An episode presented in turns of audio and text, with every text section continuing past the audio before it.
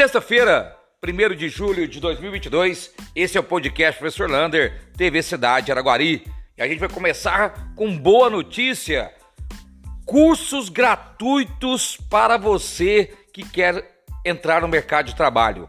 Pá carregadeira, retroescavadeira, empilhadeira, trator agrícola e moto niveladora.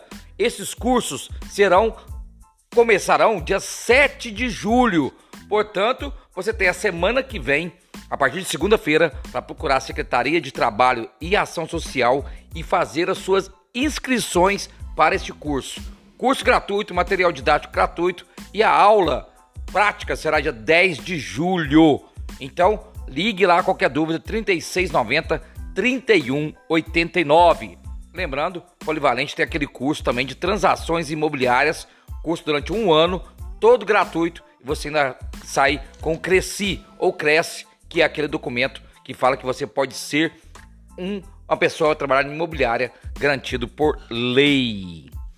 E a agenda cultural e esportiva está demais esse final de semana.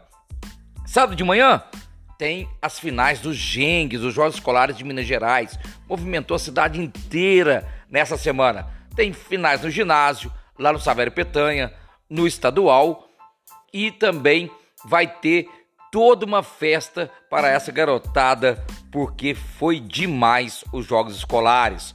À noite, na Casa Cultura, tem o stand-up de comédia, o terceiro festival de humor do Triângulo Mineiro. Lembrando, os ingressos serão dados lá uma hora antes. No domingo, de manhã tem um bosque, música ao vivo, yoga, tem artesanato. Também vai ter a abertura do campeonato amador da primeira divisão, já com os, os nossos é, é, campos lotados de pessoas.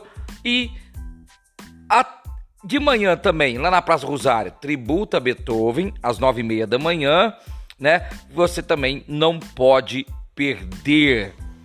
No sábado teremos vacinação, sim, muita vacinação. Olha, de manhã você pode vacinar no Mercado Municipal e também lá na Galeria Rui Barbosa. À tarde, Badião, lá do Amorim e União aqui na Belchor de Godói. Você vai ter vacinação contra a Covid e contra a gripe para toda a população. Lembrando, Covid, quarta dose, 40 anos a mais. Né? Por quê? Porque nós estamos com uma pessoa na UTI 11 na enfermaria e mais 51 casos confirmados nas últimas 24 horas.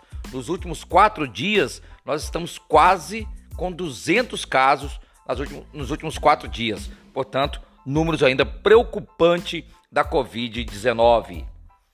Olha, hoje a prefeitura pagou os funcionalismo, funcionalismo público, né, municipal, já está tudo na conta o salário do mês de junho, pago agora em julho, e já avisou que a primeira parcela do 13º salário será agora dia 15 de julho. Portanto, boas notícias aí para o servidor público municipal.